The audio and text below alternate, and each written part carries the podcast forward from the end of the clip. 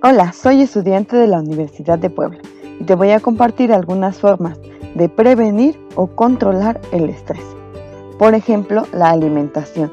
La alimentación juega un rol muy importante, ya que los nutrientes que nos dan las frutas y las verduras ayudan a nuestro cuerpo a controlarse, brindando más defensas al organismo. Otra forma es practicar algún deporte, hacer yoga, realizar caminatas u otros ejercicios de control corporal, la fisioterapia es una alternativa de tratamiento que tiene una diversidad de técnicas manuales, entre ellas la masoterapia y también ejercicios para relajar la musculatura, que ayudan a la persona a mejorar su calidad de vida.